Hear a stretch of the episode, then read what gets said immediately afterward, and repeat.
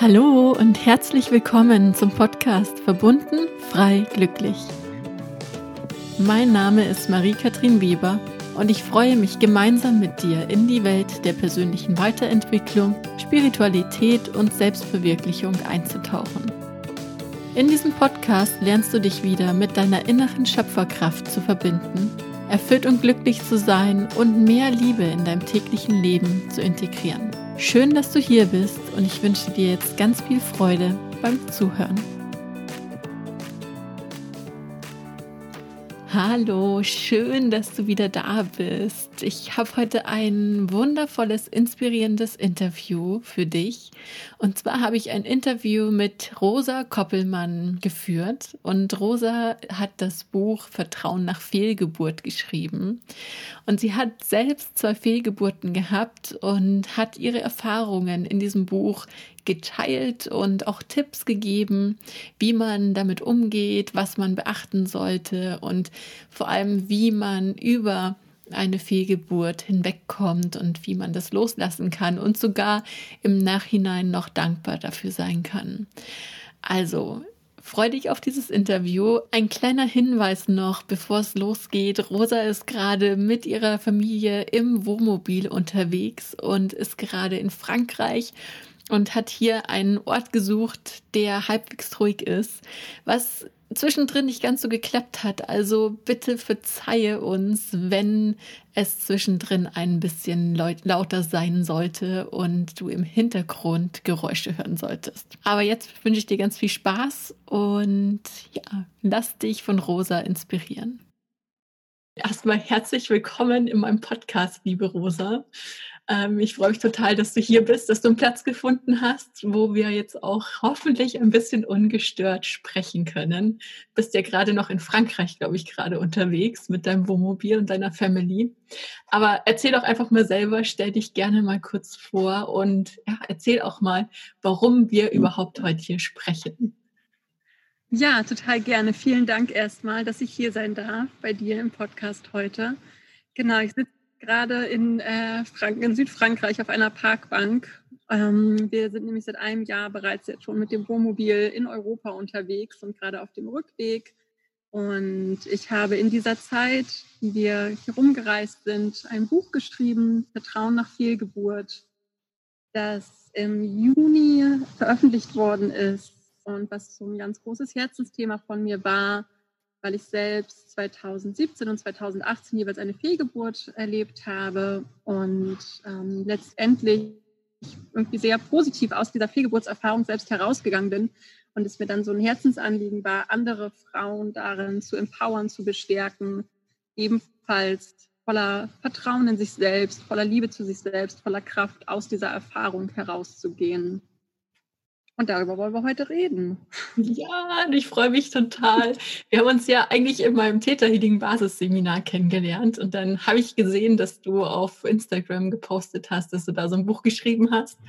Und ich fand es total klasse, weil das auch Dinge sind, wo ich jetzt in letzter Zeit oft mit konfrontiert war in meinem Freundeskreis und auch selbst tatsächlich gar nicht so wirklich wusste, wie gehe ich als Außenstehender mit dem Thema um.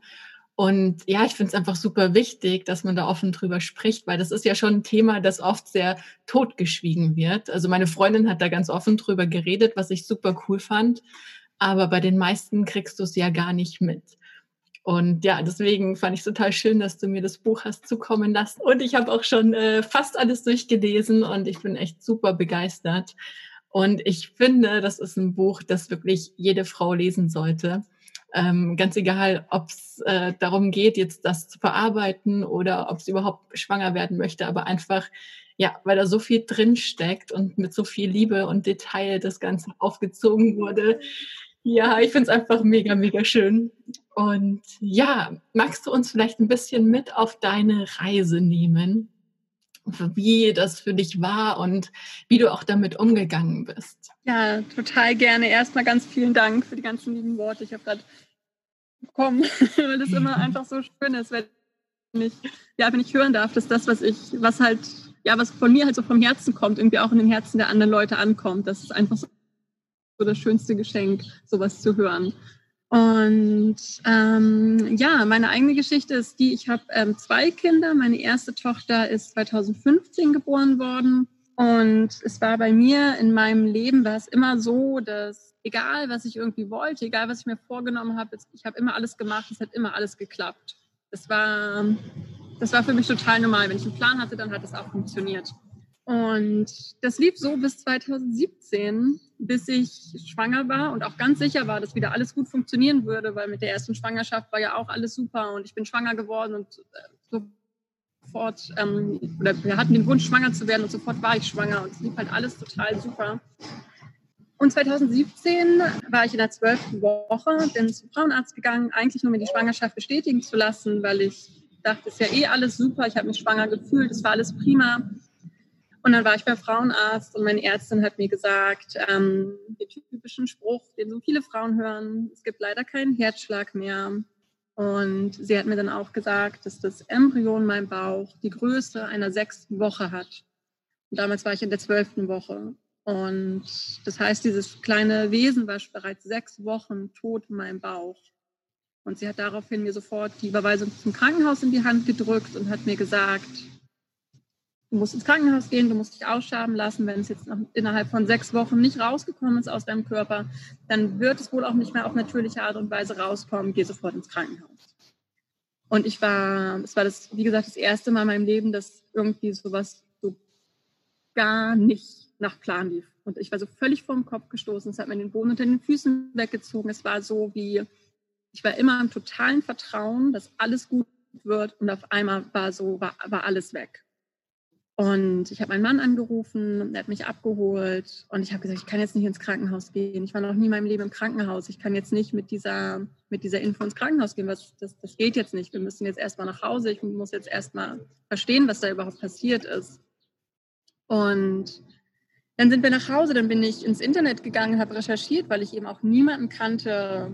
Ich dachte, dass ich niemanden kannte, weil niemand aus meinem Bekanntenkreis jemals darüber gesprochen hatte, dass jemand anderes auch eine Fehlgeburt hatte. Ich war komplett allein, meine Mutter wusste auch nichts. Ich, ich wusste einfach überhaupt gar nicht, an wen ich mich wenden kann. Ich wusste nicht, dass ich Anspruch darauf habe, mich an eine Hebamme zu wenden. Ich wusste einfach gar nichts bin ins Internet gegangen, habe recherchiert und habe halt irgendwo dann in irgendeinem Forum gelesen, ach so, man kann das wohl doch auch allein zu Hause machen, wenn sich das von alleine löst, das kleine Wesen. Und ähm, habe mich dann ins Bett gelegt, habe die Augen zugemacht und habe meinem Bauch gesagt, hey, ähm, ich habe verstanden, dass du tot bist, du darfst jetzt rauskommen. Und zwei Stunden später habe ich angefangen zu bluten. Und zwölf Stunden später war die, war die Geburt schon wieder vorbei. Und es war, es war ein unglaubliches Erlebnis für mich, auf der einen Seite zu sehen, was, was mein Körper für eine Kraft hat, wie mein Körper dieses Wesen, weil ich daran geglaubt habe, sechs Wochen in meinem Körper gelassen hat und nicht hat gehen lassen.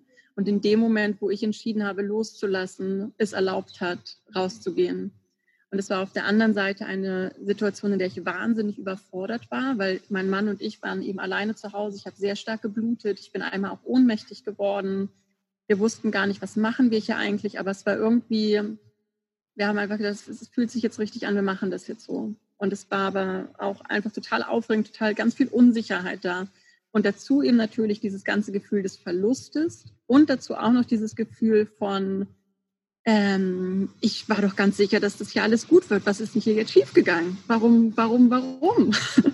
also unglaublich viel, was da gleichzeitig passiert ist, unglaublich viel, was wir erst mal verarbeiten mussten und woran wir auch sehr lange gearbeitet haben, um das irgendwie zu verarbeiten.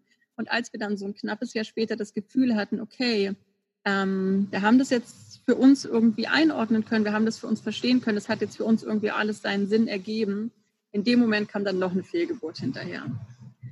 Und bei der zweiten war es natürlich dann so, dass wir einfach schon besser Bescheid wussten. Und es war auch so, dass ich eine Hebamme an meiner Seite hatte. Ich hatte gleich, sobald ich den positiven Schwangerschaftstest in der Hand hatte, habe ich sofort meine Hebamme angerufen, habe gesagt, ich brauche jetzt ganz, ganz engen Support, weil ich hatte gerade erst eine Fehlgeburt und habe mich wirklich jede Woche auch mit der getroffen. Und als ich dann die Wehen bekommen habe, in der zwölften Woche wieder, ähm, da kam sie sofort zu mir und wir hatten bei mir zu Hause eine ganz, ganz, ganz wunderschöne Hausgeburt. wo sie, wo sie einfach, mein, mein Mann war da, die Hebamme war da, die beiden haben, mich, haben mir die Füße massiert, den Nacken massiert. Ich habe wir haben ganz viel währenddessen geredet, während ich dieses kleine Wesen ausgeblutet habe. Und es war in so einer ganz wunderschön wohligen Atmosphäre zu Hause, mal Kerzenschein. Und es war wie, als würde sich, als würde sich irgendwie so ein bisschen so ein Kreis schließen. Es war wie, als wenn wir durch diese Erfahrung die erste Fehlgeburt nochmal erleben dürfen, aber so wie sie, so, so schön, wie sie halt nur hätte sein können. Und es war, es war so ganz merkwürdig, weil mein Mann und ich uns angeguckt haben während der Geburt und wir haben geweint. Wir waren natürlich total traurig, dass wir schon wieder ein Baby verloren haben. Aber wir haben uns angeguckt und wir haben gesagt, boah, irgendwie alles, was wir spüren, ist Frieden. Es ist so, es war so, so friedlich, es war so viel Liebe da, es war so viel Geborgenheit da, trotz dieser traurigen Situation. Und es hat uns irgendwie auf eine Art und Weise ganz doll geheilt, das nochmal so schön erleben zu dürfen, diesen, diesen ganzen Prozess des physischen Abschieds nehmen von diesem kleinen Baby. Und ja, das hat unglaublich viel dann nochmal an uns geheilt. Und ein, nochmal ein Jahr später habe ich dann noch einen Sohn bekommen, der jetzt vor zwei Monaten eins geworden ist. Und wenn ich heute eben daran zurückdenke, was wir, was wir da alles erleben durften, dann, dann ist da eben wirklich tatsächlich heute nur noch dieses Gefühl von, von Dankbarkeit und, und Friedlichkeit in Bezug auf das, was, was da alles passiert ist. Was natürlich nicht heißt, dass es nicht traurig ist, dass wir zwei Kinder verloren haben. Ähm, auch Dinge, die, die traurig sein können, können trotzdem, kann man trotzdem für dankbar sein. Aber ja, es ist, es ist irgendwie, ich bin, ich bin ganz, ganz, ganz dankbar einfach dafür, was ich, was ich alles mitnehmen und erfahren und lernen durfte durch diese Sachen. Voll schön. Also, dass du da auch jetzt schon so einfach klar drüber sprechen kannst und diese Dankbarkeit auch spüren kannst. Also ich kenne es aus meinen ähm, Täter-Healing-Sitzungen, dass viele Frauen jahrelang später da echt noch super mit hadern und das auch nicht wirklich loslassen können, sich immer auch irgendwie schuldig fühlen oder haben, dass mit ihrem Körper irgendwas nicht richtig ist. Und ich finde das so erstaunlich, was für ein Wunder eigentlich der Körper ist. Wenn du erzählst, dass dein Baby da sechs Wochen in dir war, du mit ihm gesprochen hast, dass es gehen darf und dann keine paar Stunden später war es soweit, ja. Also letztendlich ist es echt ein Wunder, was unser Körper da alles schaffen kann. Total. Und das ist eben auch so eins, ein, tatsächlich eine der, so der, der Hauptthemen oder der Kernbotschaften aus dem Buch, wo ich immer wieder frage, ist eine Fehlgeburt wirklich ein Fehler oder ist es eigentlich ein Wunder? Ist es nicht eigentlich ein Wunder, dass unser Körper in der Frühschwangerschaft schon so früh erkennt, hey, irgendwas stimmt da nicht, dieses kleine Wesen, das ist so, wie es da jetzt gerade im Bauch ist, nicht, nicht lebensfähig und dann, dann lassen wir es lieber früher gehen, als dass wir es später gehen lassen. Und irgendwie ist es einfach, ja, es ist tatsächlich ein, ein Wunder, wie unser Körper das macht, wie er das erkennt, wie das alles funktioniert. Na, und da einfach immer wieder den Fokus auch drauf zu legen und auch zu verdeutlichen, es ist nicht die Schuld von der Frau. Ähm, ist, glaube ich, echt ein ganz, ganz wichtiger Punkt, auch das verarbeiten zu können. Weil wenn man sich immer wieder die Schuld dafür gibt, dann bleibst du ja immer in diesem Rad drin und kannst es auch nicht loslassen, kannst es nicht vergeben. Und ich glaube, dass das an vielen sehr, sehr lange dann auch zehrt tatsächlich. Total, genau. Genauso steht es tatsächlich auch in meinem Buch. Das ist wie, ja, nach diesem, wenn man eben auch immer wieder nach dem Warum fragt, immer wieder fragt, was habe ich möglicherweise falsch gemacht? Lag es daran? Lag es daran? Dass man es wie, wie als würde man immer wieder den Finger in die Wunde stecken, sodass sie niemals so ganz heilen kann. Und das ist, das ist halt einfach auch daher gar nicht notwendig, nach dem Warum zu fragen, weil, weil es eben einfach normal ist. Es ist, es ist einfach was, was wahnsinnig häufig passiert. Man sagt mindestens bei jeder vierten Schwangerschaft. Und was aber eben so wichtig ist und was auch manchmal so schwierig ist, das irgendwie so zu erkennen, ist, dass obwohl es eben eigentlich was total Normales ist, ist es trotzdem natürlich für jede Frau individuell was total Trauriges. Und das irgendwie beides zu erkennen, dass es, dass es normal ist, dass du als Frau keine Schuld dafür trägst, dass es einfach, dass es einfach was ist, was bei Katzen zum Beispiel in jeder Schwangerschaft passiert. Die haben immer Fehlgeburten. Man merkt es nur nicht, weil die halt einfach mehrere Kinder im Bauch haben. Und auf der einen Seite irgendwie zu akzeptieren, hey, es ist ganz normal. Und auf der anderen Seite aber trotzdem auch für sich anzunehmen und zu erkennen und sich selbst es wert zu sein, dass man trauern darf und dass man, dass man auch in der Trauer und in dem Schmerz gesehen werden darf. Das ist, das ist für, für die betroffene Frau selbst oder die betroffene Familie selbst und auch für Außenstehende die, so die schwierigste Balance irgendwie, die, die zu finden. Ja, das glaube ich, dass das echt herausfordernd ist. Wie gesagt, ich wusste auch im ersten Moment als Außenstehende überhaupt nicht, wie ich jetzt da irgendwie mit umgehen soll. Ähm, war dann einfach da, habe zugehört, aber nachdem das ja nicht wirklich kommuniziert wird in den meisten Fällen, ist das was, was man auch nicht gelernt hat, sage ich mal, ja. Und ähm, ja, als Betroffener ist es natürlich nochmal eine ganz andere Geschichte, ganz klar. Ähm, Du hast erzählt, dass du sofort ins Krankenhaus überwiesen wurdest und ähm, dich aber dann entschieden hast, nach Hause zu gehen. Und ich habe auch in deinem Buch gelesen, dass die meisten einfach direkt ins Krankenhaus geschickt werden, gar keine Zeit haben, sich vom, vom Kind zu verabschieden und man da eigentlich wie so durchgeschoben wird, wie so ein, keine Ahnung, ähm, wie man es nennen will, aber fand ich ziemlich krass tatsächlich. Genau. Ja, ich habe im Zuge der Recherchen zu meinem Buch mit über 40 Frauen gesprochen und ähm, gibt natürlich auch, es gibt, ähm, das sage ich immer lieber schon mal gleich vorweg, es gibt auch ganz viele ganz tolle Ärzte und es gibt auch ganz viele empathische Ärzte und es gibt auch ganz, ganz viele tolle Krankenhäuser. Ähm, aber es ist eben leider immer noch so, dass auch einfach sehr viele Ärzte sehr wenig Zeit haben und dadurch einfach auch gar nicht, gar nicht so die Möglichkeiten haben, irgendwie mit, mit Empathie und, und ja einfach dem Raum, den so eine Frau in dem Moment, in dem sie erfährt, dass ihr Baby nicht mehr lebt, eigentlich braucht, die, diesen Raum geben zu können. Und ähm, genau, die gängige, die gängige Methode ist eben häufig immer noch die, dass man eben erfährt, das Baby lebt nicht mehr, dann gibt es die Überweisung ins Krankenhaus und je nachdem, manchmal noch am gleichen Nachmittag, manchmal zwei, drei Tage später geht man eben ins Krankenhaus und dann wird die Ausschabung gemacht. Und wenn man nicht da vorher irgendwie darauf hinweist, wird dann, dass man sein Baby gerne behalten möchte, wird es dann auch einfach weggeschmissen, weil es letztendlich auch nur Blutkoagel, also so Blutklumpen sind in der Frühschwangerschaft. Und was mir eben sehr, sehr viele Frauen erzählt haben, ist, dass sie dadurch auch Jahre später immer noch das Gefühl haben, ihnen wurde etwas weggenommen.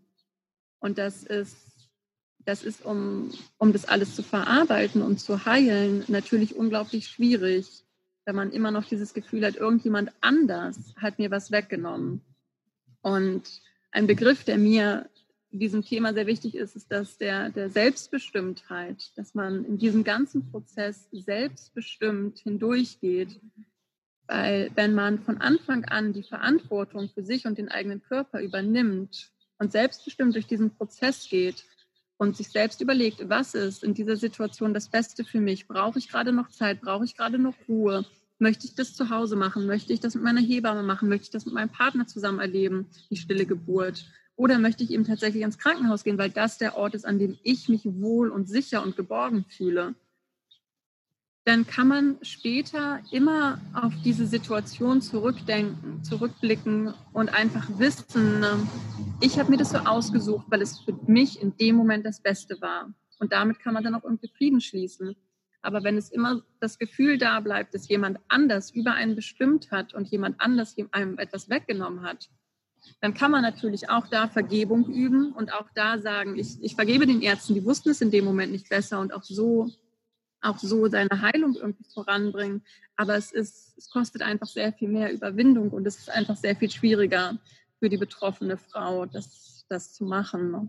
Ja. Ja, ich glaube, deswegen ist es eben auch so wichtig, sich im Vorfeld mit diesem Thema auseinanderzusetzen, einfach um zu wissen, wenn es soweit ist, in diesem Schockmoment, was es ja ist, dann einfach auch dementsprechend handeln zu können. Nicht einfach zu reagieren oder sich da irgendwie durchschieben zu lassen, sondern wirklich ganz aktiv auch zu sagen, okay, stopp, was will ich denn eigentlich? Und du empfiehlst ja auch, dass man sich wirklich von Anfang an eine Hebamme zum Beispiel nimmt. Ähm, was ist denn für dich so wichtig daran, sich tatsächlich eine Hebamme von Anfang an zu nehmen? Und hast du da auch Tipps, ähm, wie man die passende Hebamme für einen selbst findet? Ja, also ich finde, genau, eine Hebamme ist einfach unglaublich wichtig, weil es eine, eine neutrale dritte Person ist, die sehr viel Kompetenz hat, wenn es tatsächlich darum geht, zu entscheiden, was das Beste für einen selbst ist. In der Situation, in der man erfährt, dass, das, dass man eine, eine Mist-Abortion, also eine, eine na, dass das Baby im Bauch nicht mehr lebt, aber eben noch im Bauch ist, da ist es eben meistens so, dass man als Frau erstmal emotional wahnsinnig überfordert ist. Und es passiert so viel gleichzeitig, dass man erstmal so ist, boah, was, ich, ich kann jetzt gerade gar nicht. So diese Reaktion, die gibt es bei vielen. Dann ist dann der Partner da, der oft erstmal in großer Sorge um die Frau ist und der aber auch oft dazu, oder nicht, ich sage jetzt mal nicht oft, aber eben auch manchmal dazu neigt, gerne dann die Verantwortung wiederum an Autoritäten wie die Ärzte abzugeben, einfach um, um sich auch irgendwo sicher zu fühlen. Und dann ist vielleicht noch die beste Freundin oder die Mama da, die aber auch unsicher sind. Und alle wollen natürlich, dass es der Frau gut geht, aber niemand weiß so richtig, was ist jetzt nun eigentlich das Beste. Und da ist einfach eine Hebamme, die emotional eine gewisse Distanz zu der Frau hat. Ähm, wahnsinnig hilfreich, weil sie eben auf der einen Seite nicht jetzt irgendwie einfach nur sagt, okay, äh, ich muss dich jetzt irgendwie ähm, aus, aus, diesem, aus diesem Emotionsloch irgendwie erstmal rausholen, sondern die wirklich guckt, was jetzt fernab von, von, von allem Persönlichen, was ist jetzt das Beste für dich? Was ist das Beste für deinen Körper? Was ist das Beste für dein Kind? Und die eben gleichzeitig einfach die Kompetenz hat, dir genau zu erörtern, was gibt es für Möglichkeiten. Und mit der du dann in Ruhe eben besprechen kannst, was, was das Beste für dich ist. Wenn es eine Hebamme ist, die für Hausgeburten versichert ist, kann sie eben die Geburt auch mit dir als Hausgeburt zu Hause machen, was ich persönlich eben als unglaublich schön empfunden habe. Ähm, sie kann dir aber eben auch sagen, wie du, wie du es zusammen mit deinem Partner einfach zu Hause erleben kannst oder dir eben auch sagen, was du im Krankenhaus für Möglichkeiten hast und so weiter. Und eine Hebamme ist dann außerdem auch noch für die Wochenbettbetreuung da. Und das ist auch was, was ich glaube, fast alle Frauen, die eine Fehlgeburt haben, bis jetzt, und ich hoffe, das ändert sich ab jetzt, ähm, gar nicht in Anspruch nehmen nach einer Fehlgeburt, weil es eben, es ist eben im, im Krankenhaus ist es ein kleiner Eingriff. Da ist es oft so, dass der Arzt oder die Krankenschwester dann gleich im Nachhinein sagt, hey, ähm, bleibst jetzt hier noch irgendwie vielleicht maximal für eine Nacht und Montag kannst du wieder zur Arbeit gehen, es verheilt ganz schnell, alles kein Problem, ganz kleiner Eingriff, ganz unkompliziert. Und selbst wenn, du, wenn man jetzt eben einfach zu Hause das erlebt, dann ist es eben wie bei manchen wie eine sehr starke Regelblutung, bei manchen schon auch wie so eine kleine Geburt, aber es geht einem danach körperlich nicht unbedingt so schlecht, dass man jetzt denkt, man müsste jetzt eine Woche im Bett liegen. Aber es passiert trotzdem nach so einer kleinen Geburt unglaublich viel im Körper. Der ganze Hormonhaushalt verändert sich, die Gebärmutter bildet sich zurück und dann kommt natürlich das ganze Emotionale da auch noch mit rein. Und deswegen ist es meiner Meinung nach total wertvoll, nach einer stillen Geburt sich Zeit für ein wirkliches Wochenbett zu nehmen, wo dann eben auch die Hebamme zu einem kommt und einfach nach einem guckt und für einen da ist und einem den Bauch massiert, damit die Gebärmutter sich gut zurückbildet, die, die einfach fragt, wie es einem geht, die guckt, wie die Blutungen sind, die eben auch ganz viel von dem, was sonst eben vielleicht die, die Ärzte im Krankenhaus oder beim Frauenarzt machen würden, übernehmen kann, aber eben immer in diesem, im, im eigenen Bett, im eigenen Zuhause, im eigenen Nest, wo man sich sicher und geborgen fühlt. Und das ist, das, das Wochenbett wiederum, das finde ich auch aus mehreren Gründen so wichtig. Einmal eben, um dem Körper wirklich die Möglichkeit zu geben, in Ruhe zu heilen aber dann auch, weil das, weil das Wochenbett und auch die Hebammenbesuche im Wochenbett der Frau das Gefühl vermitteln, dass sie gesehen wird in ihrer Situation. Und wenn es eben heißt, ach, es ist doch nur ein kleiner Eingriff, wir machen das zehnmal am Tag, Sie können am Montag wieder zur Arbeit gehen, dann ist es zwar alles schön und gut, aber man fühlt sich einfach nicht gesehen in so einem Moment. Und man hat ja nicht einfach nur einen kleinen Eingriff erlebt, man hat gerade sein Kind verloren, auf das man sich vielleicht seit Jahren schon gefreut hat. Und es ist es ist einfach so viel mehr als nur ein kleiner Eingriff. Und man darf in so einem Moment auch eben mit seiner Trauer gesehen werden. Und das kann eben eine, eine Hebamme zum Teil eben auch einfach, einfach leisten, dass sie, dass sie da ist, dass sie sagt, boah, ich, ich, ich sehe dich. Ich sehe dich mit deinem Schmerz. Ich sehe so viele Frauen in diesem Schmerz. Und es ist okay zu weinen. Und es ist, es ist okay, traurig zu sein. Und es ist okay, jetzt einfach eine Woche im Bett zu bleiben und dich auszuruhen. Denn was du durchgemacht hast, das war einfach eine Menge. Das ist einfach eine Menge. Und es ist okay und es darf sein. Und ähm, ja, was, was würdest du empfehlen? Wie, wie bin ich denn überhaupt die richtige Hebamme für mich? Ja, ähm, es ist tatsächlich so, dass es in, in Deutschland ganz schön Hebammenmangel gibt, was, ähm, was auch wahnsinnig schade ist, weil der Beruf eben wahnsinnig unterschätzt wird. Ganz viele denken, naja, die Hebamme, das ist halt so für die letzten paar Wochen vor der, vor der Geburt, also vor der großen Geburt und dann eben für die paar Wochen nach der Geburt. Aber eine Hebamme ist eben einfach so viel mehr. Eine Hebamme ist eben auch einfach die gesamte Schwangerschaft durch. Und zwar ab der fünften Woche, ab dem Zeitpunkt, wo der erste positive Schwangerschaftstest in der Hand gehalten wird, eben auch einfach eine emotionale Begleitung und Stütze. Und deswegen empfehle ich eben wirklich ab dem Zeitpunkt des positiven Schwangerschaftstests ähm, nach einer Hebamme zu gucken, einfach anzurufen und dann auch, meistens ist es ja tatsächlich schon so, wenn man mit jemandem telefoniert, dass man schon im, im ersten Telefonat irgendwie merkt, ob die Chemie stimmt oder nicht. Und ähm, ich finde es auch hilfreich, gerade irgendwie Themen, die einem selbst jetzt zum Beispiel wichtig sind, dann auch gleich schon anzusprechen, um zu gucken, ob man irgendwie auf einer Wellenlänge ist. Also bei mir war es zum Beispiel wichtig, gleich von Anfang an zu sagen, von wegen, hey, ich, ähm, ich ernähre mich seit sieben Jahren vegan. Ich habe auch schon ähm, ein veganes Kind vor fünf Jahren auf die Welt bekommen und ich weiß auch, ich bin auch zertifizierte Ernährungsberaterin und ich hätte jemand an meiner Seite, der mir da nicht reinredet. Und das ist einfach was, was mir persönlich sehr wichtig ist. Und für jemand anders ist es eben vielleicht was ganz anderes. Ähm, aber da einfach zu gucken, dass, dass die Chemie so weit stimmt, dass man sich dem andre, der anderen Frau dann eben auch wirklich anvertrauen kann. Ähm, ja, einfach, einfach ein bisschen rumtelefonieren. Und auch wenn das dann am Anfang der Schwangerschaft irgendwie noch so man fühlt sich am Anfang der Schwangerschaft ja meistens noch gar nicht so richtig schwanger. Auch wenn sich das dann ein bisschen komisch anfühlt, dann schon eine Hebamme anzurufen, das wirklich, das wirklich einfach zu machen, weil man hat die ganze Schwangerschaft hindurch dann was davon. Und vor allem hat man eben auch in diesen ersten zwölf Wochen, in denen man ja standardmäßig erstmal gar nicht viel darüber spricht, dass man jetzt tatsächlich schon schwanger ist, die aber trotzdem zu den eigentlich anstrengendsten Wochen der Schwangerschaft gehören weil emotional unglaublich viel passiert, weil ganz viele mit Übelkeit zu kämpfen haben, weil man unglaublich müde ist, weil sich so viel im Körper verändert. Gerade in diesen ersten zwölf Wochen hat man dann auch schon einfach jemanden an seiner Seite, den man, den man eben fragen kann, wie gehe ich mit der Übelkeit um, wie gehe ich hiermit um, wie gehe ich damit um. Und in diesen ersten zwölf Wochen sind die meisten Frauen sonst eben einfach allein, weil sie ja auch noch mit niemandem darüber sprechen, weil das macht man ja nicht. Ja, absolut.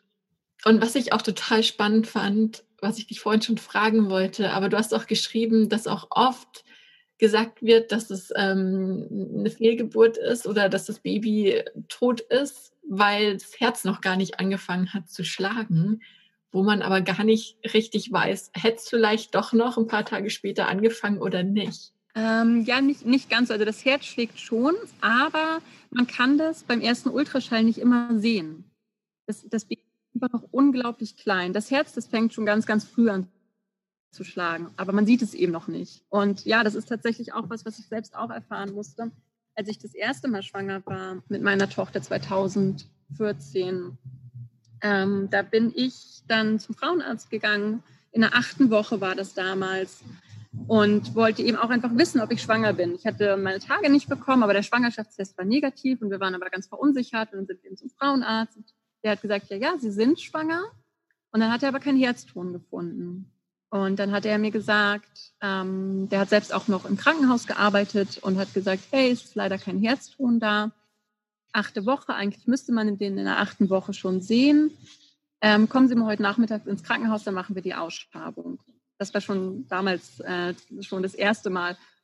Und da haben mein Mann und ich aber auch schon gesagt, nee, nee. Und damals war es bei uns aber so, dass wir dann ähm, noch total in die Ablenkung gegangen sind. Ich habe dann irgendwie meine beste Freundin angerufen, mein Mann hat seine Eltern angerufen und dann kam meine beste Freundin und seine Eltern und wir haben das ganze Wochenende irgendwie alles Mögliche gemacht und uns gar nicht mit dem Thema beschäftigt. Dann sind wir am Montag wieder hin zum Frauenarzt und dann hat er gesagt, ups, äh, tut mir leid, war ein Fehler, der Herzschlag ist doch da. Und ähm, das war das war natürlich erstmal total krass einfach für uns.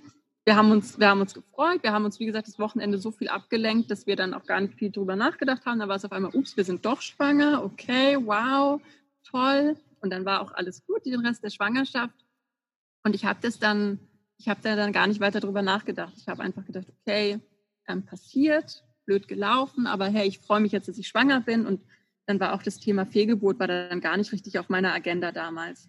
Und es war dann erst 2017 nach meiner ersten Fehlgeburt, dass ich, nachdem ich das alles dann mit der stillen Geburt zu Hause schon erlebt hatte, nochmal eine Hebamme gefunden habe, die dann ähm, zu einem Nachsorgegespräch dann zu mir gekommen ist und die mir dann auf einmal eben erzählt hat, dass sie das eben von vielen ihrer Frauen, die sie betreut, erlebt hat, dass in der achten Woche, manchmal auch schon in der sechsten oder siebten Woche eben kein Herzschlag gefunden wurde und die dann eben zur Abtreibung geschickt worden sind. Und ähm, als sie mir das damals dann erzählt hat, da fiel mir das erst wieder so richtig ein, dass es bei mir ja auch so war. Und es war, es war natürlich irgendwie total unglaublich, dann in dem Moment sich das, sich das bewusst zu machen und einfach sich vorzustellen, wie viele möglicherweise lebende Föten da vorschnell auch einfach ausgeschabt werden. Deswegen ich eben, ich habe in meinem Buch so eine, so eine Checkliste für die selbstbestimmte Fehlgeburt und ein Punkt, der eben mir ganz wichtig ist, ist, dass selbst wenn man sich für die Ausschabung und selbst auch wenn man sich für die sofortige Ausschabung im Krankenhaus entscheidet, dass man immer kurz vorher nochmal darauf besteht, einen Ultraschall zu machen und immer nochmal zu gucken, ist es wirklich, gibt es wirklich keinen Herzschlag mehr oder hat der Arzt ihn vielleicht einfach im Ultraschallgerät vorher nicht gefunden? Hast du Tipps, wie man ja, wie man generell damit umgeht, wenn man selbst betroffen ist, wenn, wenn man Außenstehender ist, was vielleicht, du hast ja auch im Kapitel über Abschlussrituale geschrieben, ähm, was da helfen kann, um das zu verarbeiten, um da besser mit umzugehen. Was hat dir geholfen, um da echt mit abzuschließen? Ja, also das, das Erste ist eben das, was ich vorhin ähm, auch schon mal gesagt habe, eben wirklich dieses dass man, dass man sich erlaubt zu trauern, dass man, dass man sich erlaubt, gesehen zu werden und, und eben auch dafür einsteht, dass man, dass man seinen Schmerz eben dann auch eine gewisse Zeit einfach spüren darf, dass man sich, dass man sich vielleicht beurlauben lässt für eine Zeit lang, dass man sich einfach Raum nimmt für den Schmerz, um ihn wirklich zu sehen, um ihn wirklich zu fühlen, zu gucken, vielleicht auch, was, was steckt da dann alles noch hinter, was kommt da alles hoch, weil mit jeder traumatischen Erfahrung, die wir erleben, kommen natürlich auch ganz viele Sachen, vielleicht aus unserer Kindheit, vielleicht aus, aus, aus sonst aus unserem Leben mit hoch. Und, und sich eben wirklich einfach den Raum und die Zeit dafür zu nehmen, zu sehen, was da passiert. Dann ist das nächste, ähm, sich auch zu erlauben, äh, entweder darüber zu sprechen, wenn man, wenn man das möchte, aber wenn man das gar nicht möchte, das eben sonst einfach irgendwie die Emotion rauszubringen. Das kann man machen, indem man auch einfach schreibt, zum Beispiel, indem man alle seine Gefühle runterschreibt. Ich habe auch ähm, in dem Buch ein Interview mit einer Sprach- und Gesangsdozentin mit reingenommen, weil ich, es war bei mir gar nicht so auf der Agenda, aber dass es eben auch unglaublich heilend ist für viele, einfach zu singen und auch den Schmerz rauszusingen und einfach zu schauen, was ist irgendwie deine Art, den Schmerz irgendwie auch rauszulassen. Das kann eben darüber reden sein, das kann Schreiben sein, das kann Singen sein, das kann vielleicht auch Tanzen sein, das können vielleicht auch einfach Spaziergänge in der Natur sein oder Bäume umarmen. Irgendeine Art und Weise, wie man es wie eben nach, nach außen bringen kann, rausbringen kann. Und genau, dann ist das nächste, dass man einen bewussten Abschied äh, vollzieht. Und so Abschiedsrituale oder generell Rituale haben zwar in unserer Gesellschaft mittlerweile keinen besonders hohen Stellenwert mehr, aber sind meiner Meinung nach tatsächlich sehr wichtig, weil so ein Abschiedsritual eben so ein Meilenstein auch einfach ist von dem Punkt an, wo man, wo man wieder nach vorne blicken kann. Und so ein ganz bewusst vollzogener Abschied, das ist einfach der Punkt, ab dem du dich entscheidest, hier habe ich jetzt den Abschied vollnommen und ab jetzt gehe ich wieder nach vorne. Und wenn es diesen Punkt nicht gibt, dann kann es trotzdem natürlich sehr gut sein, dass, dass du an den Punkt kommst, wo du dann irgendwann denkst, ja, okay, jetzt kann ich wieder nach vorne blicken. Aber es ist einfach so ein meiner Meinung nach wichtiger Meilenstein auf, auf diesem Weg, der, der ja einfach diesen jetzt geht es wieder nach vorne Punkt nochmal so besser symbolisiert. Und wenn es dann darum geht, wirklich wieder sich, sich quasi positiv aufzuladen und ähm, ja, wieder wirklich in die eigene Kraft, ins Vertrauen zu kommen, dann ähm, ist es auch wieder so, dass es was ganz Individuelles ist, welche Tools dafür wen das Richtige sind.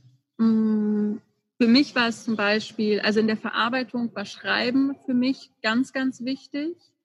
Ich habe nach meiner ersten Fehlgeburt sehr viel gesprochen mit anderen und habe aber dann irgendwann gemerkt, dass es, ähm, dass es mir zwar zu einem Teil gut tut, aber eben zu einem Teil auch nicht, weil einfach so viel, ja, so, so viel Unsicherheit bei meinen Gegenübern ist darüber, wie sie mit dem Thema umgehen sollen und mir das dann manchmal auch, auch mehr geschmerzt hat, die Reaktion der anderen zu erleben, als, als es mir geholfen hat.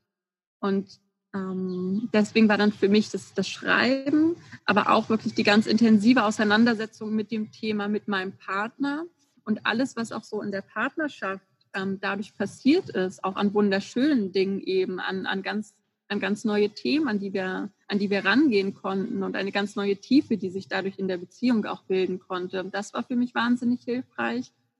Mm, dann habe ich auch, als ich, das war dann aber erst dann, als ich dann wieder schwanger war, um, um quasi immer wieder bei mir zu bleiben, hat, haben mir Mantren ganz, ganz viel geholfen.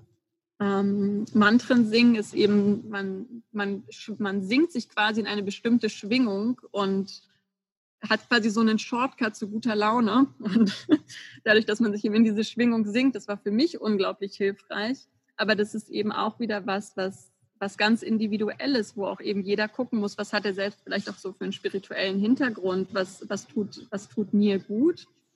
Und ähm, da habe ich in meinem Buch, habe ich da auch verschiedene Tools aufgeschrieben, auch Meditation, auch wie eben der Umgang mit der Natur helfen kann, Aromatherapie, die Stimme, Gesang, ähm, genau, Mantren, Affirmation, positive Affirmation habe ich auch mitgearbeitet, hat mir auch sehr gut getan.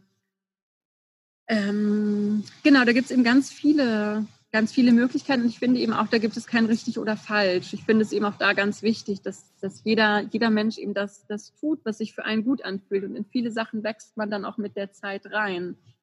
Vielleicht fängt man irgendwie an mit, mit einfach jeden Tag eine Minute in den Himmel zu gucken und die Wolken anzugucken und auf einmal werden eine halbe Stunde Meditation daraus. Das, das kann eben auch passieren. überhaupt eben sich zu erlauben und sich dafür zu öffnen, überhaupt irgendwas zu machen, um, um in die Heilung zu kommen, um, um wieder ins Vertrauen zu können. Wenn man die Tür nur so einen ganz kleinen Spalt öffnet, dann hat man eigentlich schon die Hälfte des Weges geschafft. Sehr schön gesagt. ja, und also ich glaube, das ist super wichtig, dass da tatsächlich jeder seinen eigenen Weg geht. Jeder geht mit Trauer ja auch ganz anders um. Der eine macht es mit sich aus, der andere will drüber sprechen. Also, dass da jeder einfach seinen, seinen Weg auch findet. Aber ich glaube, wichtig ist, dass man sich wirklich damit beschäftigt, weil sonst, also wenn wir es uns auch aus dem spirituellen ähm, Bereich anschauen, das ist ja was, was letztendlich auch eine Energieform ist. Und wenn die dann nicht gespürt wird, nicht erlebt wird und dann einfach stecken bleibt im Körper, kann das natürlich auf anderen Ebenen da auch diverse Auswirkungen haben. Deswegen ist es so super wichtig, da wirklich reinzugehen und sich, sich das auch zuzugestehen, sich die Zeit zu nehmen und das auch zu spüren und durch sich durchfließen zu lassen. Und das auch nicht als was Schlechtes zu bewerten, weil letztendlich es ist einfach ein Gefühl und Gefühle sind weder gut noch schlecht. Es ist ja immer die Bewertung, die wir den Gefühlen geben. Und ja. Ähm, jetzt wollte ich dich gerade, ich wollte dich noch was fragen. Ach so, genau. Ich wollte ich wollt noch eine Sache aufgreifen. Und zwar, du hast dir gesagt, dass das Tönen auch was ist, was zum Beispiel ganz gut hilft. Was mir dazu gerade noch eingefallen ist, das ist ja auch eine Übung im Täterhealing zum Beispiel, dass wir das Herzenlied singen, um auch Trauer loszulassen. Was auch eine super schöne Übung ist, um einfach so diesen ganzen Schmerz, den man in sich trägt, vor allem im Herzen auch trägt, loszulassen. Und wenn man das mal gemacht hat, das ist so unglaublich befreiend und schön und da kann man einfach alles mal loslassen. Ähm, muss ich nicht jetzt bei anderen machen, aber ähm, ja, ist super befreiend. Und generell auch so aus der spirituellen Sicht, ich finde das ganz schön, wenn man auch dadurch, ähm, klar, auch wenn das ein blödes Erlebnis ist, aber wenn man dadurch auch vielleicht so den Zugang zu der Spiritualität findet und ähm, sich zugesteht, auch zu meditieren oder sich mit Mantren zu beschäftigen und es ist so ein wichtiger Bestandteil, also auch für mich geworden im Leben, die Spiritualität und sich damit zu beschäftigen, auch wenn man vielleicht eher so der Verstandsmensch ist und alles hinterfragt. Aber es ist trotzdem schön, wenn man in diesem, ja, in diesem Vertrauen ist, dass da doch irgendwas ist und wenn man das auch spüren kann, weil dann fühlt man sich, glaube ich, auch nicht mehr so alleine. Und ich glaube, dass das auch echt sehr hilft, um durch diesen Prozess durchzugehen, wenn man da einfach weiß, da ist was und ich bin nicht allein in dieser ganzen Geschichte. Und was ich auch ähm, festgestellt habe, wenn ich äh, mit, mit Frauen gearbeitet habe, die ihr Baby verloren haben, ähm, ich arbeite ja auch, also mit Theta Healing über diese ähm, spirituelle Schiene und auch die energetische Schiene. Und wir verbinden uns dann auch oft mit der Seele von dem Baby, was super spannend ist. Und gucken dann eben auch, warum, wieso, weshalb ist die Seele vielleicht wieder gegangen. Und das ist total spannend zu, zu erkennen, dass die meisten Seelen im, im Theta Healing gibt es ja das Konzept der sieben Ebenen und unsere Seelen kommen meistens von der fünften Ebene, wo einfach ganz viel Licht und Liebe und ganz viel Mitgefühl ist und die sehr hoch schwingt. Und wenn dann diese Seele, die so hoch schwingt, in den Körper kommt und äh, der nicht ganz so hoch schwingt, dann ist das für die Seele oft einfach auch so ein bisschen anstrengend, da zu bleiben. Das ist ganz oft der Grund, warum die dann auch wieder gehen, wenn wir es uns aus dem Spirituellen mal anschauen. Aber was auch spannend ist, ist, dass die Seelen meistens versuchen, sich wieder in der gleichen Ahnenreihe, vor allem bei der gleichen Mutter zu inkarnieren, weil sie sich diese Ahnenreihe rausgesucht haben, um halt diverse Sachen auch zu lernen, diverse Tugenden zu lernen, weil sie halt sozusagen ähm, ja diese, diese Eigenschaften oder Fähigkeiten von der Familie sich rausgesucht haben, um sich dann dementsprechend weiterzuentwickeln. Und ich glaube, wenn man das erkennt und so auch diesen höheren Sinn dahinter versteht, dann ist das auch ein ganz, ganz wichtiger Aspekt, um das vielleicht besser, ähm, ja, besser annehmen zu können oder auch damit besser klarkommen zu können. Ich weiß nicht, wie du das siehst. Ja, nee, ich finde, da ist, ganz viel Wahres dran. Ähm, ähm, ich finde auch, man, ähm, ich meine, wir können da jetzt so offen drüber reden und deine, deine Hörer wahrscheinlich auch. Ich finde, ähm, gerade wenn jemand da, da noch sehr viel Schmerz in sich hat, man muss da auch manchmal ein bisschen vorsichtig sein, wie man das alles formuliert, aber ich bin da ganz, ganz bei dir. Und ich bin ähm, generell einfach der ganz festen Überzeugung, dass der, der Sinn des Lebens, der besteht letztendlich eben darin, Erfahrungen zu machen und innerhalb dieser Erfahrungen eben zu entscheiden, wer man sein möchte in diesem Leben. Und mit jeder Erfahrung, die man macht, hat man immer wieder die Möglichkeit, eben zu entscheiden, wer möchte man sein, wie möchte ich mit dieser Erfahrung umgehen. Und gerade die schmerzhaften Erfahrungen, aus denen können wir eben auch oft einfach unglaublich viel, vielleicht auch am allermeisten ziehen, weil sie uns eben vor sehr sehr stark eben vor diese Frage stellen, äh, wie, wie will ich sein, wie will ich mit dieser Situation umgehen, wer will ich in dieser Situation sein. Und wir haben halt immer wieder die Möglichkeit, uns als, als Schöpfer und Erschaffer unseres eigenen Lebens zu sehen oder eben als Opfer. Und wenn wir uns als Opfer sehen, dann, dann ist es einfach sehr viel schwieriger, zum Beispiel mit einer Fehlgeburt umzugehen, weil weil wir eben immer weiter nach dem Schuldigen suchen, weil wir immer weiter nach dem Warum suchen, nach dem Grund suchen und eben jetzt, weil du gerade auch die Schwingungen angesprochen hast, eben einfach immer sehr, sehr niedrig schwingen.